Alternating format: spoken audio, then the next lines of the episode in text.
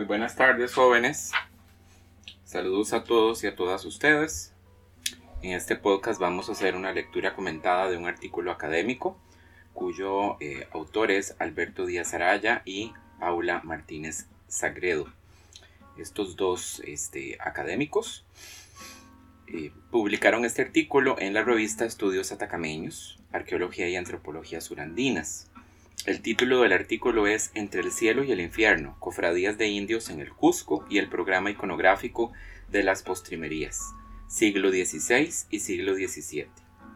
Este artículo trata acerca de eh, las cofradías de indígenas y este, el papel que tuvieron en la difusión y la creación de obras de arte durante los primeros siglos de la colonia en Cusco. De nuevo, el interés que tenemos en este artículo no es el artículo por sí mismo, no es la temática eh, puntual que éste desarrolla, sino que lo que pues, nos parece valioso es el hecho de que en un estudio académico, científico, muy bien logrado por estas dos personas investigadoras, pues se nos va a presentar con una serie de características de conceptos teóricos que son de este uso frecuente dentro de este eh, la historia del arte, más bien hechos, hechos artísticos puntuales, que a modo de una introducción para el estudio de la pintura colonial en todas partes de América Latina, pues nos vienen muy bien. Entonces nos vamos a concentrar primordialmente en las generalidades que este artículo nos puede presentar, que son valiosas. Y bueno, al mismo tiempo nos vamos a informar acerca de un tema de investigación desarrollado por estas dos personas que pues nos viene bien también para la temática del curso. Comienzo por la introducción entonces. La imaginería religiosa dentro del proyecto evangelizador cumplió varios roles.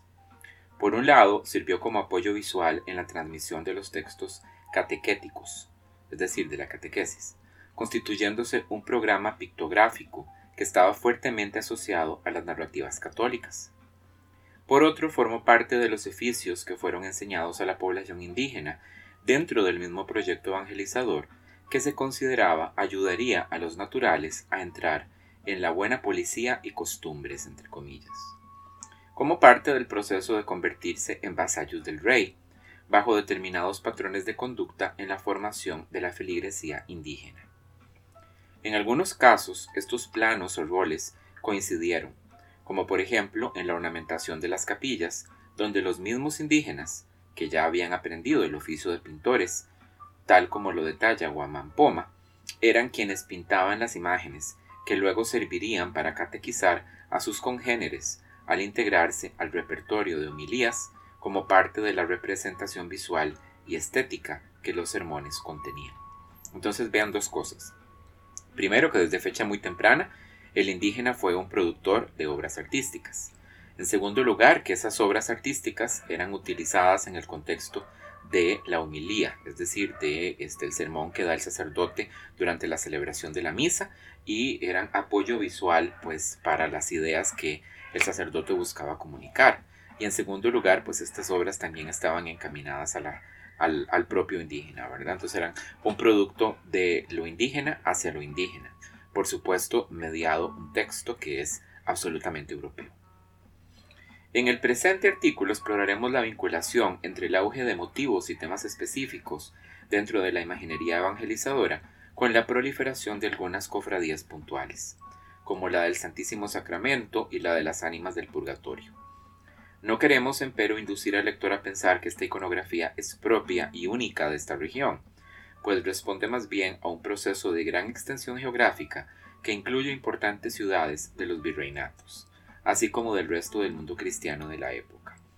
Es decir, vean cómo todo esto es aplicable, pues no solamente al contexto cusqueño que vamos a estudiar, sino más bien pues a muchas otras regiones de América. Desgraciadamente, por restricciones de espacio, tampoco podemos en las siguientes páginas identificar las peculiaridades iconográficas propias del mundo andina en este arte sino simplemente recorrer los vínculos entre la iconografía de la zona y la agencia de las cofradías en la proliferación de este panorama iconográfico. Bien, esta sección se titula La imaginería religiosa. El desarrollo de la pintura en el Nuevo Mundo estuvo fuertemente determinado por la evangelización, por la necesidad de imágenes que las nuevas colonias presentaban. especialmente aquellas de culto, aunque también se puso acento en proveer las condiciones para su producción dentro de los nuevos contextos. En este plano, los distintos virreinatos generaron principalmente tres formas para abastecerse de la imaginería requerida. Ok, atención entonces. Por una parte, las importaciones, que cumplieron asimismo el rol de servir de fuente, de copia y de inspiración. Es decir, se refiere a las obras traídas de España. Luego, a través de la formación de los indígenas en oficios cuya especificidad muchas veces estuvo marcada por las distintas predilecciones o fundamentaciones de cada orden religiosa, ¿verdad? Es decir, el arte producido por los indios, y finalmente a través de la inmigración de pintores europeos. Van a eh, ustedes estudiar este tema con detalle en el texto que yo pues escribí para ustedes sobre la pintura colonial peruana de los siglos XVI y XVII. En cuanto a la enseñanza de los oficios que las distintas órdenes ofrecían, los frailes franciscanos fueron los pioneros en establecer escuelas para enseñar a los indígenas conversos, especialmente en México y Quito. Voy a tomarme la libertad de leerles una nota a pie de página que las personas autoras eh, pues indican acá en este artículo. En 1524, Fray Pedro de Gante, educado en las artes y armado de grabados europeos, establece en la Ciudad de México la primera escuela de este tipo en San José de los Naturales. Tomen en cuenta que a lo largo de toda esta investigación que les estoy leyendo, naturales quiere decir indígenas, es un sinónimo. Asimismo, los agustinos fundaron escuelas similares en Nueva España, mientras que en Quito los franciscanos iniciaron en su monasterio el entrenamiento artístico de indígenas desde el año 1535. A pesar de que en el virreinato peruano la orden con mayor importancia es la jesuita, en el territorio cusqueño los franciscanos ejercieron una influencia considerable, que es palpable, por ejemplo, a través del legado textual y visual dejado por Juan Pérez de Bocanegra. Bien, continuamos entonces con el texto. Sin embargo, la metodología que aplicaron estos religiosos fue luego adoptada también por las otras órdenes, como la jesuita en la región andina. La pintura evangelizadora colonial tiene sus inicios en los complejos monásticos de México, que conservan una fuerte base indígena, fundamentada en el tradicional colectivismo agrario, donde la mano de obra autóctona se combina con la dirección de los monjes, quienes diseñaron para toda Nueva España monasterios diferentes a los de los españoles. Así, las pinturas murales que replicaban el estilo europeo transmitieron los mensajes cristianos, tanto a religiosos como a indígenas, en un doble juego didáctico de las imágenes. De nuevo me voy a permitir leerles una nota a pie de página porque es muy importante, se refiere pues a eh, las relaciones entre esta manera de utilizar las imágenes y la que privaba en México en la época precolombina, y se encuentran pues paralelismos interesantes. Dicen los autores, esta comprensión común y compartida deriva del propio sistema religioso mesoamericano, que poseía una sólida tradición de representación gráfica y escultórica, con una religiosidad que mantenía múltiples figuras de culto y un clero que se caracterizaba por su ascetismo. Por otra parte, los códices mexicanos, con imágenes y figuras pintadas, eran aspectos que entregaban puntos de contacto para el diálogo mutuo entre indígenas y españoles. En Nueva España, por ejemplo, los principios que organizaban los códices ilustrados de los aztecas fueron aprovechados por los religiosos, que enseñaron a los pintores a desarrollar su arte hacia los modelos europeos. Sigo entonces con el texto. La Iglesia se valió de las artes como mecanismo de evangelización y adoctrinamiento, así como de la enseñanza de oficios europeos a la población nativa, a modo de instrumento de occidentalización. De esta manera, se comprende mejor la activa e importante participación de las órdenes religiosas en la organización de talleres artesanales y escuelas dirigidas por sus propios miembros al interior de los mismos conventos. Ahora bien, es importante tener en cuenta que este proceso es diferente en cada virreinato y lugar, pues dependerá de las distintas realidades, tanto de las poblaciones nativas como de las condiciones históricas y las disposiciones de las propias órdenes y sus diversos programas, entre otros factores. Estensoro, establece la presencia de tres proyectos evangelizadores que en la práctica tuvieron importantes diferencias. Entre paréntesis se indica el de los encomenderos, el del clero regular y el del clero secular. Entonces, recordemos acá, los encomenderos, ¿verdad? Son los ciudadanos privados de la corona española a los que se les entrega un grupo de indígenas que van a trabajar para ellos a cambio de que ellos se responsabilicen de su conversión, de su catequesis. Eso lo estudiaron en el documental, ¿verdad? Que eh, revisaron al respecto de la sociedad colonial. El clero regular, clero regular significa o quiere decir los monjes que viven en monasterios. Y el clero secular quiere decir los sacerdotes que dan misa en las parroquias. Sin embargo, dadas las restricciones lingüísticas y culturales del contacto, se optó por una evangelización mediada por los curacas y principales para que estos a su vez difuminasen los contenidos catequéticos a sus familias y grupos, proceso en que el programa evangelizador recepcionó y agenció una gran cantidad de relecturas nativas, como lo que veremos en las siguientes páginas. Bien, ¿quiénes son los curacas? Curacas es el nombre que tiene en el sur de América los caciques o los jefes, ¿verdad? de los grupos indígenas. Entonces, la evangelización que ocurrió allá en Cusco fue que se le dio a los curacas o a los jefes de los grupos indígenas la labor de que fueran ellos los que catequizaran a sus propios eh, súbditos, a sus indígenas, ¿verdad? Por supuesto, luego de ellos haber recibido pues una catequesis, pero esto, como mencionan las dos personas autoras, lo que causó fue más bien que ese mensaje cristiano fuera resemantizado releído y reinterpretado a la luz pues de un pensamiento muy indígena. Y bueno, eso va a tener consecuencias a futuro.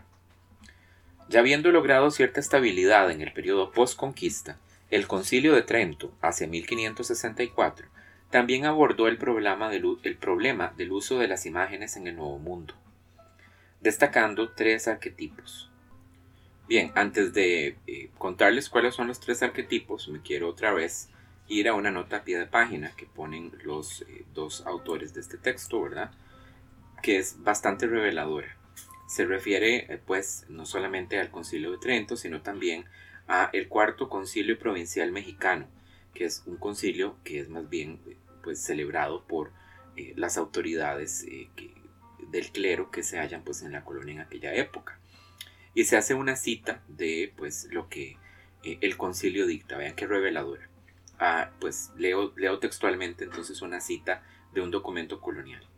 No puede ni tiene arbitrio el artista para figurar según su capricho nuevos modos, nuevas revelaciones, nuevos paisajes que no estén apoyados o en la sagrada historia o en la profana, y que sólo se sostienen por la vana opinión del vulgo, porque no se puede permitir se le proponga al pueblo imagen ninguna de una cosa cuya elección se le prohíbe, y porque las pinturas son unos libros mudos que deben enseñar la verdad y no la mentira.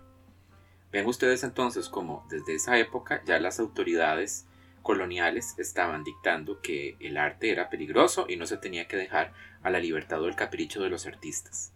Entonces nos refuerza esto lo que habíamos visto en semanas anteriores respecto a la naturaleza del arte colonial sobre el hecho de que era muy importante la corrección del mensaje, y que se siguieran pues las normas que la iglesia dictaba al respecto. Ahora sí, vamos a los arquetipos. El primero corresponde a, y esta es una cita, la imagen de culto que recoge el que se rinde a la imagen no por sí misma, sino en virtud de la cosa representada. Entre paréntesis, Dios, la Virgen y los santos. Es decir, esta es una cita colonial y por eso pues, la gramática española está un poquito extraña para nosotros, ¿verdad? No estamos acostumbrados al español del siglo XVI. Para lo que se refiere es las imágenes de culto que ustedes van a encontrar dentro de las iglesias. Y pues la persona que escribe el documento colonial establece con mucha claridad que el culto se le rinde a la imagen no a la imagen misma, sino más bien a lo que representa la imagen, ya sea Dios, la Virgen o los santos. Segundo arquetipo otra vez una cita de documento. La imagen a la que no se tributa propiamente culto, sino que sirve para la enseñanza e instrucción del pueblo cristiano, es decir, la imagen catequética y didáctica. Y, finalmente, otra vez cita, la imagen que suscita poderosos sentimientos y afectos personales encaminados a imitar la vida, acciones y actitudes de aquellos que las imágenes representan. Por ejemplo, los santos. Sin embargo, algunos años antes, en el primer concilio provincial de Nueva España, en 1555, ya se había abordado este mismo problema en el contexto de la evangelización de los naturales, pues la incitación a la devoción de imágenes católicas rápidamente fue utilizada por los indígenas en el culto a sus propias divinidades, para lo cual se recomendaba que, se abre cita, a fin de que la piadosa y loable costumbre de venerar las sagradas imágenes produzca el efecto para el que fueron instituidas, conserve el pueblo la memoria de los santos y los venere arreglando a su imitación la conducta de su vida y costumbres, es muy conveniente que no haya en las imágenes nada de profano e indecente que pueda impedir la devoción de los fieles. Se cierra cita. Varias fueron las restricciones a los postulados generales de la iconografía evangelizadora que se aplicó a los naturales americanos. De esta manera, con el concilio de Trento, se reforzó la idea de que, por ejemplo, el culto al Santísimo Sacramento y, abre cita, la doctrina del purgatorio debía ser enseñada y predicada por doquier, pero se debía excluir los sermones predicados en lengua vulgar a la ruda plebe, las cuestiones muy difíciles y sutiles que nada conducen a la edificación y con las que rara vez se aumenta la piedad. Se cierra cita. Es decir, vean cómo los españoles se daban cuenta de que habían cosas dentro del mensaje cristiano que eran demasiado complicadas y que más que ayudar a convertir a los indígenas, causaban confusión, ¿verdad? O más bien rechazo. Indistintamente, esta discusión y normativa eclesiástica fue amplificada a nivel regional en los concilios limenses a lo largo del siglo XVI, subrayando que la pintura servía para que los indígenas se acercasen con respeto a los misterios de la fe. Este proceso de aprendizaje permitió la integración de numerosos indígenas, mestizos y criollos al sistema de producción artesanal y artístico europeo. Estas condiciones de producción son importantes a tener a consideración en la medida que permiten entender, aunque sea parcialmente, cómo se gestionaba cotidianamente el arte colonial, tanto desde el punto de vista de la mano de obra como de las bases visuales que se utilizaron. Para el caso andino, Guamán Poma de Ayala, en su nueva crónica, incluye una mención acerca de los oficios artesanales coloniales. En primer lugar, a partir de la lámina 673, señala pintor, los oficios, pintor, escultor, entallador, bordador, servicio de Dios y de la Santa Iglesia, englobando los oficios dentro de la esfera de la evangelización. Véase figura 2. En la hoja siguiente, el cronista andino señala que, bueno, va, va una cita del documento colonial escrito por Guamán Poma de Ayala. Lo anterior que leí, que les pareció a ustedes probablemente un poco eh, difícil de comprender, se refiere a una serie de textos que vienen escritos debajo de una ilustración. Voy a ponerles la ilustración aparte para que la puedan ver.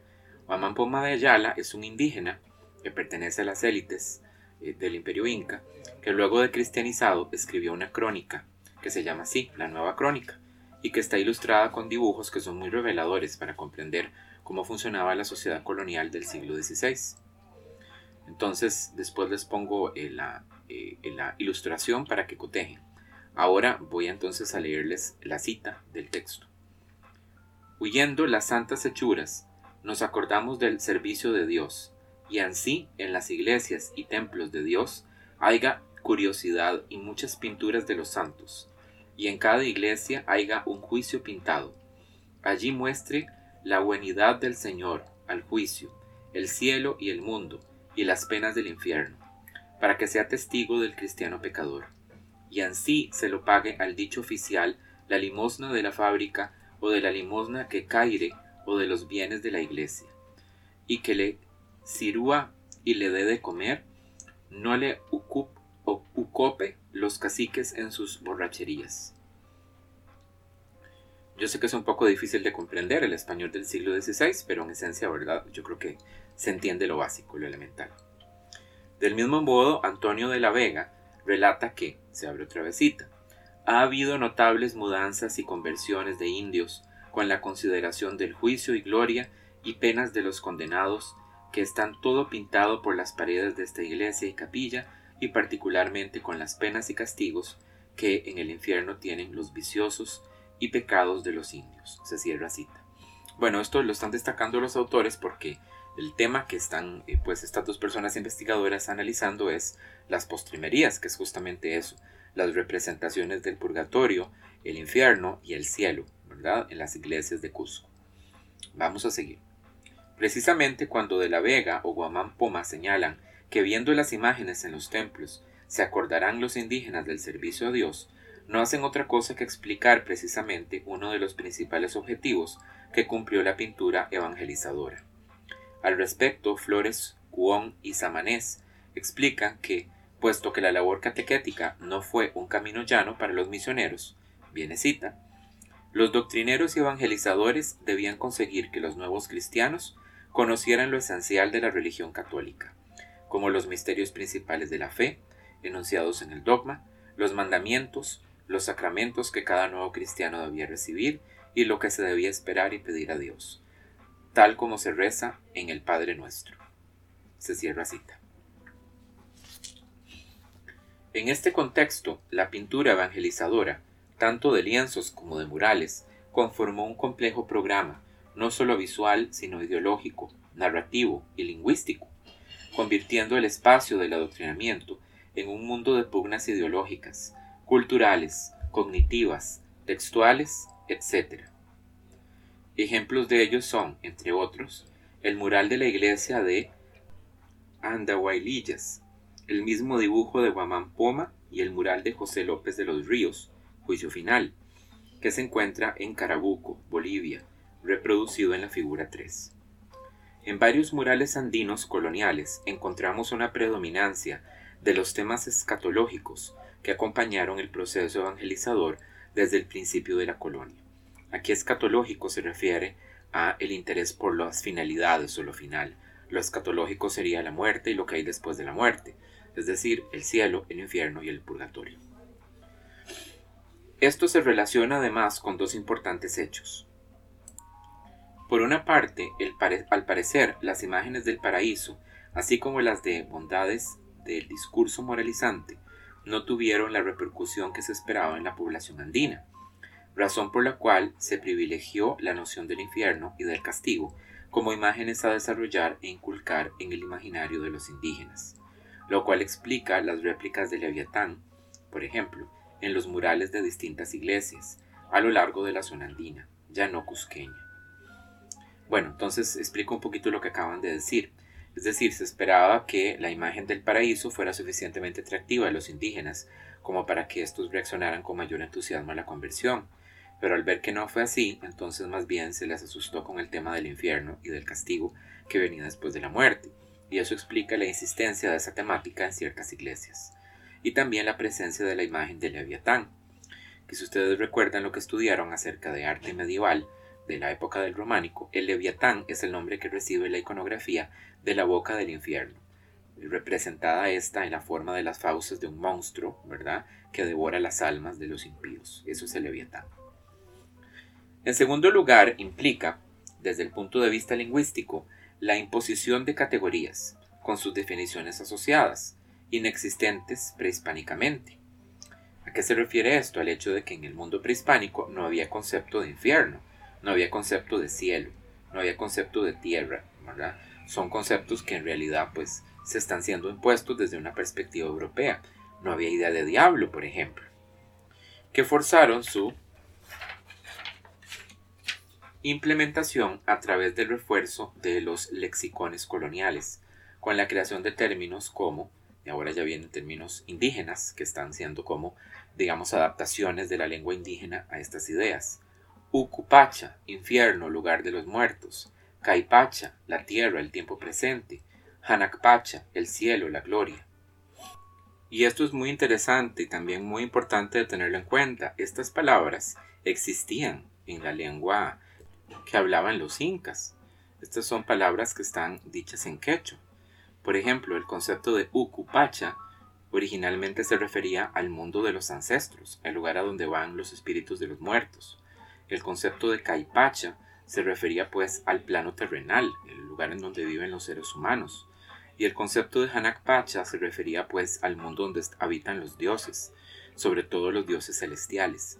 Entonces, lo que se está dando acá es simple y sencillamente pues una resemantización de conceptos que ya existían para explicar realidades cristianas. Y esto pues lo que alienta es más sincretismo y más mestizaje. Ahora bien, ¿qué rol jugaron las cofradías en este panorama? Si bien los aspectos sociales y económicos de las cofradías coloniales ya han sido profusamente estudiados, su papel en el proceso evangelizador y en el desarrollo artístico han quedado relegados a un segundo plano. En el contexto colonial americano, las cofradías son herederas de las agrupaciones religiosas surgidas en la Edad Media y cumplieron el rol de congregar a los miembros, los llamados cofrades, en torno a principios morales, reglas, cultos y redes sociales que garantizaban la supervivencia y reproducción de la organización gracias a la solidaridad, la asistencia mutua y la vigilancia moral de sus integrantes. Lébano indica que tres son los objetivos fundamentales de la cofradía. Primero, promover el culto y celebración de la fiesta al santo patrono. 2 buscar la salvación del alma a través de prácticas piadosas y espirituales. Y tres, fomentar la caridad asistencial entre los miembros, preocupándose por la ayuda tanto a los enfermos, mujeres, niños, pobres, presos, como a moribundos. Entonces vean que las cofradías eran como especie de asociaciones, eh, si ustedes quieren, para darle, digamos, alguna, algún paralelismo sin que quepa completamente. Un, ejemplo cajonero eran como clubes en donde un conjunto de personas se reunían para eh, pues practicar la devoción hacia un santo, una virgen, ¿verdad? Una figura de devoción. Y entonces se daban estas tres cosas. Los cofrades pues organizaban la celebración de este el día del santo, ¿verdad? Ayudaban también a reunir dinero para eh, practicar la caridad, sobre todo con los miembros de la propia cofradía, si alguno de los miembros de la asociación estaba enfermo o si se moría y dejaba una viuda con un niño. Y también pues la idea era a través de las prácticas espirituales pues buscar la salvación de la propia alma, ¿verdad?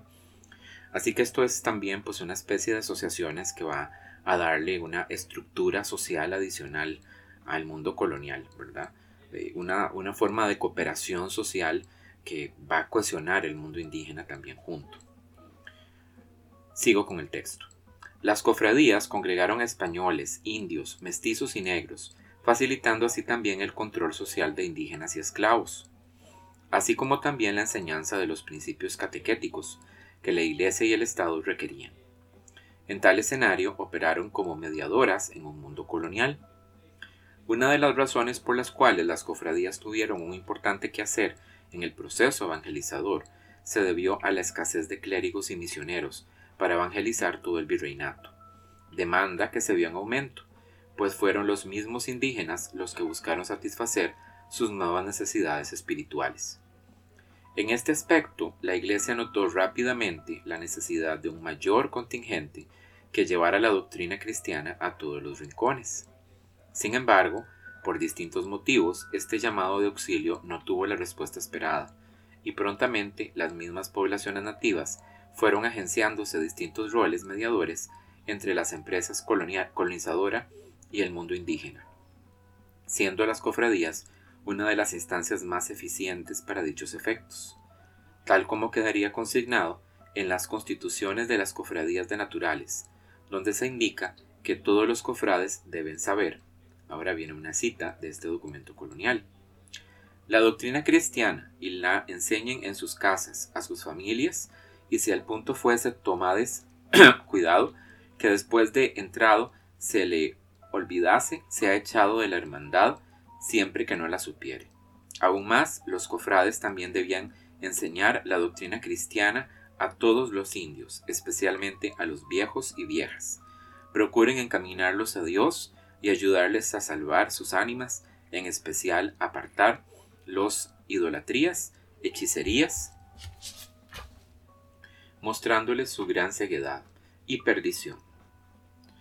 Bien, entonces según nos cuentan este, las dos personas autoras, pues una de las razones más fuertes por las cuales las cofradías comienzan a emerger es el hecho de que en realidad escasean clérigos y misioneros para evangelizar todos los grupos indígenas que se hallan pues en el virreinato, es decir, América es muy grande y no se daban abasto para esto.